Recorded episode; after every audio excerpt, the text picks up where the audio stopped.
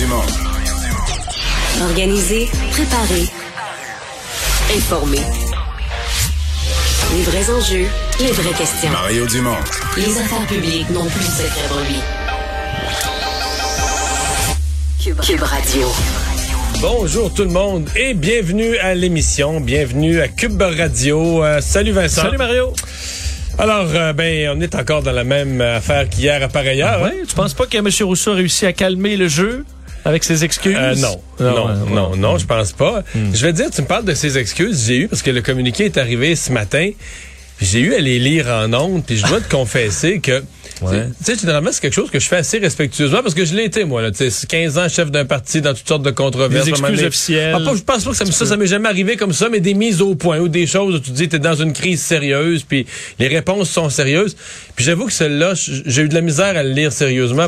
Entre autres, le bout, il dit qu'il va apprendre le français, tu dis, voyons. Ben, en fait, il s'est dit, je m'engage à améliorer mon français. Ouais. Ça, il l'a peut-être déjà Non, fait mais- depuis hier. Là, mais Vincent, il a dit le contraire hier. Non, mais t'es un PDG, t'es supposé être une personne sérieuse, réfléchie, avec du leadership. Hier, tu nous dis que le français, t'as pas de temps pour ça, puis t'en occuperas pas.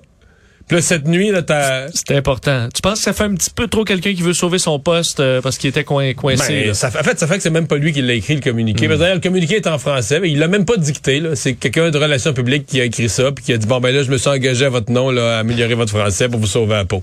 On va rejoindre Sylvain Drapeau. Alors, vous l'avez reconnu, Mario Dumont, dans les studios de Cube Radio. Salut, Mario. Bonjour. Air Canada s'est excusé ce matin. Euh, Est-ce que c'est le début de changement, selon toi, alors que tant à Ottawa qu'à Québec, certains réclament sa démission ou des changements? Ben, je crois pas au changement à Air Canada. Je ne pense pas que c'est lui qui puisse, euh, sans mauvais jeu de mots, piloter euh, des changements sur l'approche d'Air Canada en matière linguistique. Et sincèrement, euh, c'est un PDG. Tu sais, la notion de s'excuser, c'est beau, c'est très à la mode, s'excuser, s'excuser, mais des fois, c'est tout à fait valable. là. Une personne, là, tu le sens, là, que tu sais, sa- ses paroles ont dépassé sa pensée, puis euh, a dit des choses sous le coup de la colère ou de l'émotion d'un moment, a dit des choses de trop, les regrette sincèrement, s'excuse le lendemain. Moi, j'accepte bien ça. Mais là, Sylvain, je, je, je- lisais le communiqué ce matin là, en ondes, puis j'avais peine à pas rire. Le, bout, entre autres, en essayant de rester respectueux du monsieur, mais le bout, il dit que là, là, il veut améliorer son français, apprendre le français. Voyons, il a dit le contraire hier. C'est pas, pas qu'il a oublié ça ou qu'il a négligé ou qu'il était trop pressé. Il a dit hier le contraire. Qu'il avait pas de temps pour ça, le français, qu'il avait pas l'intention de l'apprendre, puis qu'il vis- vivait très bien à Montréal sans parler le français. Il- on se sentait honnête, il a dit ça, c'était le fond de sa pensée. Puis là, durant la nuit, c'est quoi, là, durant la nuit, là, il a pensé à ça, puis là, il veut apprendre le français. Tu sais, c'est... Donc, une opération de relations publiques simplement pour passer à autre chose le plus vite possible. Ouais, le communiqué même pas écrit par lui, il est écrit par des relationnistes pour dire Ah, là vous avez pas le choix, il faut écrire ça sinon sinon le bateau va couler là, tu sais ça c'était c'est c'est puis euh, donné, t'atteins un certain niveau de responsabilité où tu assumes tes affaires. Là. Tu peux pas les effacer par un petit communiqué de cinq lignes. Donc, euh, non, moi, je, je, je considère que le dossier est entier. Il est encore entre les mains du politique. Et là, le politique s'est indigné. Bon, c'est très bien. Maintenant, il faudra que le politique agisse. Là. Il faudra qu'il y ait des conséquences. Il faudra qu'il se passe quelque chose. Quelles conséquences? Parce que, euh, bon, il y a des partis euh, d'opposition qui réclament euh, sa tête, rien de moins. Et, et le seul, finalement, qui peut réagir d'une certaine façon, avec une certaine vigueur, c'est le gouvernement fédéral. Exactement. Et là, on a hâte d'entendre Justin Trudeau. On a hâte, moi, ce matin, à mon émission, j'avais vraiment insisté pour inviter la ministre Ginette Petitpas-Taylor. C'est la nouvelle ministre de, euh, de, de responsable de la loi sur les langues officielles, responsable donc de, de l'application de la loi sur les langues officielles à une organisation comme Air Canada. Disons que c'est c'est c'est là, là que c'est un peu moins fort. Euh, tout le tout le monde politique s'est exprimé avec énergie, s'est indigné, mais ceux qui ont vraiment le pouvoir de faire quelque chose ont été plus tranquilles, disons. Mais ils vont être interpellés, c'est une question de temps. Euh, Monsieur Trudeau, la prochaine fois qu'il va prendre la parole en public, va être interpellé là-dessus. Le Bloc québécois a déjà annoncé qu'il allait, qu'il allait mener une bataille, qu'il allait en faire un cheval de bataille. Donc, euh, il faudra que le gouvernement fédéral réponde de ça. Il faudra qu'un jour Air Canada et son président répondent de ça aussi. Euh, ce qui est arrivé est grave. Et ce qui est arrivé est grave et c'est ancré dans plus profond. C'est pas comme un accident de parcours. Tu sais, à un moment donné, euh, la fameuse goutte qui fait déborder le vase, cette expression-là, c'est vrai. là. si le vase était vide, s'il n'y avait jamais eu de problème linguistique à Air Canada, puis là, tout à coup, un individu, bon, ce serait tel que tel. Mais il y a tellement un long historique, c'est véritablement la goutte qui fait déborder le vase euh, pour ce qui est d'Air Canada. Bon, on va changer de dossier. On va parler de Christian Dubé, qui... Dans l'expression euh, marcher sur, sa, sur la peinture euh, deux fois plutôt qu'une. Donc, on le sait hier, cette conférence de presse où il recule, bon, euh, de obligation de vacciner, c'est obligation d'avoir des tests, des tests obligatoires. les partis d'opposition, de façon unanime, parlent d'improvisation dans ce dossier-là. Ouais, elle parle d'un recul avec euh, avec raison. Bon, remarquons que c'est plus crédible quand ça vient de l'opposition libérale qui eux ont toujours été cohérents, ont toujours souhaité euh, la vaccination obligatoire. Dans le cas du Parti québécois et de Québec solidaire, disons que ça a été il y a eu des positions euh, assez variables, prudentes, n'ont pas voulu trop se mouiller. Alors quand ils nous disent aujourd'hui le gouvernement a louvoyé, c'est tentant de répondre oui, un peu comme vous là, euh, dans le cas du, du Parti libéral, faut être honnête, c'est vrai. ce matin, c'était encore le Parti libéral. Dans ce dossier de la vaccination obligatoire, le Parti libéral qui allait dans une proposition euh, audacieuse, oui. Euh, est-ce qu'elle va plaire aux syndicats? Je pense pas, mais qui disait, ben, il faudrait peut-être, comme en France, comme dans d'autres pays, euh, que les que les contribuables ne payent pas ces tests. Donc, ces fameux tests qui sont imposés aux gens qui ne sont pas vaccinés, devraient-ils les défrayer eux-mêmes? J'ai posé la question à une syndicaliste ce matin. Elle n'aimait pas bien bien la position du Parti libéral là-dessus, mais c'est un débat qui est bien réel. Puis il y a des gens dans le public qui vont être des gens dans le public qui vont être d'accord avec avec ça. Bon, on pourrait poser la question, c'est certain que les préposés aux bénéficiaires, tout ça, des gens qui gagnent pas énormément. Bon, est-ce que si tu leur charges les tests, qu'est-ce que tu fais? Est-ce que tu démotives le travail? Mais il y, a un véritable problème parce que le, principe, c'est que le vaccin, lui, il est gratuit. Le vaccin est fourni. Tu as une solution qui t'est fournie, qui t'est offerte, qui est là, disponible et gratuite. Et si tu la prends pas, euh, là, tu amènes une autre affaire qui, elle, est à répéter trois fois par semaine et il y a un coût associé à ça. Est-ce que c'est la personne qui a fait le choix ou est-ce que c'est la collectivité qui assume ce coût? Euh, c'est un véritable débat. Mais pour revenir au gouvernement, il y a quand même quelques petites questions qui restent en suspens. Même si on accepte la décision de, M. Dubé hier de dire bon, mais il a reculé, c'est un échec, mais euh, c'est ça qu'il peut faire. Les tests, là. Pour le gouvernement, euh, dans beaucoup de cas, ce que je comprends, c'est que ce sera des tests rapides. Avouons que ça fait tout un changement d'orientation pour le gouvernement qui, depuis euh, un an, plus, j'aurais même dire plus qu'un an, euh, le gouvernement, la santé publique, le docteur Arruda sont plus que dans d'autres juridictions, plus que dans d'autres provinces, plus que dans d'autres pays, très, très, très sur la pédale douce avec les tests rapides, en disant, mais tu sais, ils sont pas si précis, ils ont leur marge d'erreur. Oui, on va les utiliser dans certains cas dans les écoles, mais pas beaucoup, pas trop, assez lentement. C'est ça l'historique des tests rapides ici. Et tout à coup, Là, il faut tester des gens qui vont aller donner des soins, qui vont aller euh, donner des soins auprès de personnes de, personnes vulnérables avec des situations de santé quand même euh, qui peuvent amener de la, fragilité. Puis là, le test rapide, il, est rendu bon, il est rendu assez euh, assez fiable. C'est, on est dans un terrain glissant. La logique du gouvernement est fragile à plusieurs égards. Oui, sans compter évidemment que ces tests-là devront être soumis, euh, pris euh, en dehors des heures de travail. Et ça aussi, donc, euh, c'est une question qui sera probablement soulevée par les syndicats. Mario, je, voulais t'amener sur un autre dossier, sur la recommandation dans le domaine de l'armée canadienne, la nouvelle ministre de la Défense, donc, qui accepte de transférer les affaires d'agression sexuelle, les plaintes, du système militaire et un système de tribunaux militaires aux civils. C'est quand même, quand même une décision importante. Oui. Euh, je vais dire deux choses. Sur le plan du traitement des dossiers d'inconduite sexuelle, je pense que c'était la chose à faire, c'est la chose qui était recommandée. Et euh, il y avait une perte de confiance des victimes, entre autres, dans ces tribunaux militaires, euh, qui avaient toujours été considérés corrects pour juger les affaires militaires en général, mais dans les cas d'inconduite sexuelle, et surtout dans une espèce d'atmosphère où il y en a eu pas mal d'inconduites sexuelles, ça, ça fonctionnait plus.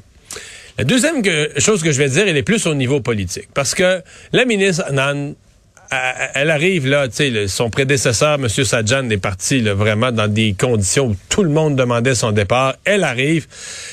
Et tout le monde dit que son mandat va être extrêmement difficile. Et quand tu dans un mandat difficile avec une organisation bon, qui, est une organisation un peu un milieu fermé, l'armée canadienne, où les gens, euh, c'est pas facile à faire bouger, les gens ont leurs vieilles habitudes, puis tout ça. Je veux dire, là, leçon de politique, là, faut que tu commences avec un geste fort. T'as pas le choix. Euh, si tu veux pas avoir du trouble, si tu commences, tu comprends, avec des pincettes au début, euh, tu t'en sortiras pas. T'arriveras jamais. Ils vont te bouffer. Là, au bout d'un an, ils vont t'avoir. La, la machine va t'avoir bouffé. Et comme ministre, si tu veux être, c'est le bon vieux principe, là, vaut mieux être craint et respecté que aimer et abuser. Et pour obtenir ça, il faut que dès ton arrivée, tu poses un geste fort, peut-être qui déplaît, mais qui démontre que toi, t'es ministre, c'est toi qui décides, euh, c'est pas des gens qui te souffrent dans l'oreille toutes sortes d'affaires, c'est toi qui décides. Et quand quelque chose, comme on dit, quand il faut, il faut. Quand quelque chose doit être fait, tu le fais. Et je trouve que de ce point de vue-là, politiquement, euh, la ministre Annan se rend service, là. Euh, ce plan. Et, peut-être même, quand je dis se rend service, peut-être même va se faciliter d'autres décisions futures parce que à partir du moment où la ministre est, crainte, où on se dit ouais elle on peut pas la niaiser, elle est capable de prendre des grosses décisions, les gens vont plier, les gens vont faire ce qu'il faut, euh, les gens et, et peut-être qu'elle vient de rendre certaines décisions sur son chemin plus facile ensuite doit pas être facile nécessairement parce que l'institution militaire, c'est quelque chose quand même de très ferme et solide depuis ça ses propres règles, sa, sa propre vie. Et ça n'aime pas que quelqu'un qui n'est pas militaire vienne s'en mêler. Mais dans ce cas-ci, uh-huh. euh, il fallait.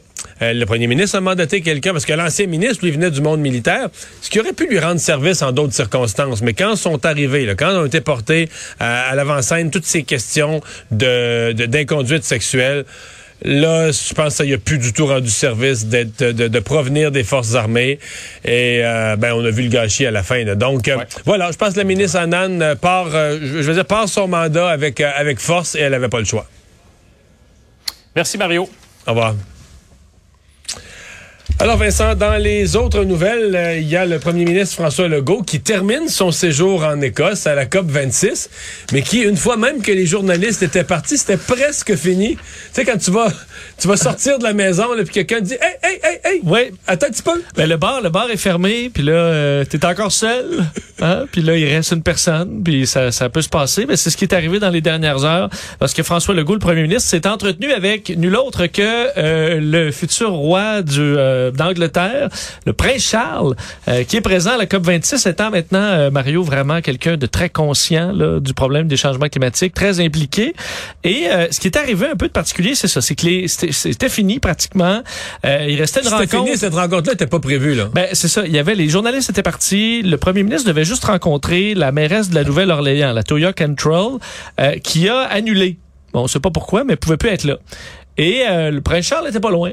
Donc, ce qu'on comprend, je sais pas. Et le prince Charles aurait demandé. Aurait demandé. Dit, bon, ben, peut-être qu'il a entendu dire que le premier ministre. Mais c'est dans son royaume après tout. Il s'intéresse à toutes les parties de son royaume. c'est ben, bien. Tout à fait. Dans le Commonwealth, euh, euh, que François Legault le veuille ou non. Alors, et là, euh, il a dit, ben, on va rencontrer le premier ministre du Québec. Les deux se sont entretenus pendant plusieurs minutes euh, et discuter, selon l'équipe du premier ministre, là, des, de leur volonté commune de lutter contre les changements climatiques.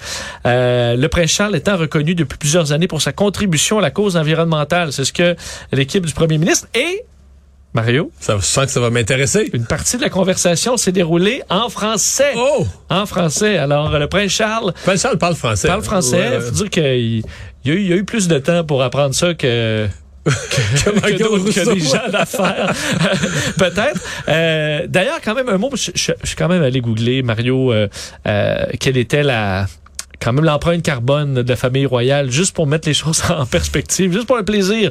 Euh, et euh, selon euh, The Eco Experts, là, bon, une firme euh, britannique, la famille royale a une empreinte carbone évaluée à 3800 tonnes par année. Qui équivaut à combien de familles ordinaires, mettons, la moyenne, c'est écrit? Ça, en fait, ça équivaut à 380 familles. Parce qu'on dit une en moyenne, une famille de Britanniques, c'est 10 tonnes par année. Il faut 3810. C'est sûr que je, je sais pas si ça le, le chauffage des palais... ils sont plus qu'une famille, là là-dedans, là, quand même. Ben là, écoute, ceux, ceux qui ont été calculés là-dedans, c'est euh, Prince Charles, Prince William, Prince Harry et la reine. Quatre familles, mettons. Ouais. Quatre familles qui font 300, qui font l'équivalent 4000 tonnes de, l'équivalent de, trois- de, de, de 400 autres de familles. presque 400 autres familles. Donc, c'est ça. C'est pas parfait, là, l'empreinte carbone du prince Charles, mais euh, il, euh, on sait qu'il pousse, entre autres, les gouvernements à ne pas être qu'en parole, mais également euh, en acte. Alors, euh, mais je sais pas s'ils font beaucoup de... sac- sac- faut dire, bon, peut-être dans la famille royale, on quand même se sont calmés sur certains Mais voyages. dire. En jet privé. Ils compostent. Ils compostent. Mais je lisais aujourd'hui, c'est une parenthèse, mais... T'imagines-tu du compost royal et ça pousse-tu, tu penses? là, tu plantes des fleurs là-dedans ou euh, tu fais ton potager avec du compost royal? Ça, c'est vrai. Mais quoi que la reine, elle mange pas super... Euh, tu sais, bien flyé, là. Ah non? Non. C'est un petit filet de saumon avec des légumes. Euh, les euh, Anglais, ils mangent pas si flyés, là. C'est ça. Pas de Leur sushi. cuisine, la euh, cuisine londonienne, mettons, puis la cuisine de Gladéville, c'est plus international maintenant, mais la cuisine de base Il de n'y a pas de l'Angleterre. pataille là, sur, le, les, les, euh, Non, non, sur la table de la reine. Là. Euh, mais d'ailleurs, je disais aujourd'hui, je sais pas pourquoi je tombé là-dessus, mais un domaine en Angleterre qui était mis en vente, OK? Ancien domaine qui appartenait au prince Charles. Et lorsque ça a été vendu, il y a une trentaine d'années, euh, t'achètes, tu possèdes l'endroit, mais euh, le prince Charles a un droit de pêche. Le droit de débarquer à 24 heures d'avis quand il veut pour aller pêcher sur la rivière qui passe sur le terrain. Et euh, ça, ça doit être vendu. Là, il s'est vendu, mais tu, tu gardes quand même le droit Une de pêche. servitude. C'est ouais, alors il a quand même le droit de venir pêcher quand il veut. Les propriétaires ont dit il est jamais venu en 27 ans et là Monique c'est roi d'Angleterre, tu peux être à la limite content qu'il passe euh, ça va te faire un événement, mais il se garde ce droit-là pour aller euh, pêcher euh, au besoin. Alors pas réduit son territoire le prince Charles en raison de l'empreinte Mais carbone. aller pêcher, tu parles bien avec une chaloupe à rame là, pour, pour les changements climatiques. oui, je pense qu'il pêche plus à la mouche, il pêche à la mouche. Ah, je sais pas, moi je connais. T'as l'air de connaître plus le prince Charles que moi, là. ouais, pas tant que ça. J'ai écouté la série euh, de, Ah. De, de Queen. T'aurais pu conseiller François Legault pour qu'il se mette pas les pieds d'un plat. Moi, j'aurais pas pu. euh, c'est pas, c'est pas, un bon, c'est pas un bon cas, Il n'y a spécialiste. rien de scandaleux qui est sorti de cette réunion-là, mais bien hâte de voir si ça peut porter des fruits. Euh, Je sais pas quel qu'est-ce que tu peux, qu'est-ce que ça peut donner ce genre de Je pense rencontre que ça donne. je- non, je, je sais ce que ça donne. Une photo. Elle est diffusée sur les réseaux Ouais, c'est sociaux. pas la meilleure, c'est pas le plus beau. Euh, c'est Ah pas setup royal, je l'ai vu. Ben oui, pas, ils c'est sont devant, c'est- euh, Ben oui, mais il y a des, il y a des œuvres d'art un peu anciennes. là, puis ça Ouais. fait, ça Non. fait royal. Ça fait photo prise avec un iPhone parce qu'on n'était pas prêt à prendre une photo. là. C'est c'est Ouais, ce ouais. qui est le cas aussi. Là. Bon. Ah, c'est toujours la bonne franquette avec la, Ah, famille, ben, avec la famille royale. Oui, un cliché. Bon. Euh, le Royaume-Uni, hein, on, est- on reste au Royaume-Uni. Le Royaume-Uni qui approuve, premier pays à approuver la pilule anti-Covid de Merck. Oui, et ça fait quand même que plusieurs semaines, plusieurs mois qu'on surveille ce, ce médicament parce qu'on a beaucoup parlé des vaccins. C'est très important. C'est la, c'est c'est l'argument numéro un, en fait, l'outil Et- et numéro un C'est pas le même virus. usage du tout non plus. Non, mais une fois qu'on est malade de la COVID, ce qui est le cas pour les gens non vaccinés, mais aussi des gens qui ont euh, qui ont des bon, qui sont immunosupprimés, qui ont euh, euh, de la dialyse et compagnie, qui peuvent tomber sérieusement malades malgré euh, les doses de vaccin, mais c'est très utile d'avoir dans l'arsenal des médicaments spécifiques à la COVID. Et Merck a dé- développé le Molnupiravir, euh, traitement par comprimé de la COVID qu'on donne euh, donc pour les cas Dès, dès les premiers symptômes. Là. Ouais, on dit COVID léger à modéré au départ, présentant au moins un facteur de risque, euh, donc obésité, plus de 60 ans, le diabète, les maladies cardiaques. Euh, et euh, c'est évalué présentement dans beaucoup de pays. Et le Royaume-Uni est le premier à accepter et à, bon, à approuver cette pilule-là, disant que c'est une journée historique pour le pays. Le Royaume-Uni est désormais le premier pays au monde à approuver un antiviral qui peut être pris à la maison contre la COVID-19, ce que dit le ministre de la Santé aujourd'hui. Et c'est pas, euh, il y a tellement eu de médicaments euh, sur les réseaux sociaux bidons euh, poussés par plein de monde, mais il en existait pas un approuvé euh, de façon officielle pour le grand public. Et là, ça, diminue surtout la capacité du virus à se reproduire. Donc, ça freine la maladie, ça permet au corps de, ben, de produire des anticorps, au système immunitaire de réagir, au, système de santé. Non, le but étant de réduire le nombre de, personnes très malades aux soins intensifs, de décès, etc. Ça peut, c'est une contribution de, de plus. là. Oui, et ça arrive au moment où le Royaume-Uni est aux prises avec une, euh, une vague, euh, une nouvelle Mais vague vu, très euh, solide. T'as-tu vu, c'est-tu l'OMS ou c'est un autre organisme? Il y a quelqu'un qui a évalué, qui, je pense que c'est l'OMS, qui craignait que l'Europe, d'ici la fin février, donc au cours des quatre prochains mois, là, novembre, décembre, janvier, février, ait un demi-million de, de morts supplémentaires, Oui. de nouveaux décès. là. Oui, c'est une évaluation que, qui date peut-être la semaine dernière, ou c'est assez récente. Là. Oui, j'ai vu ça, mais c'est parce qu'on est en train de perdre le contrôle dans certains pays. Mais euh, alors, ça viendra aider. Ils ont commandé presque un demi-million de ces traitements.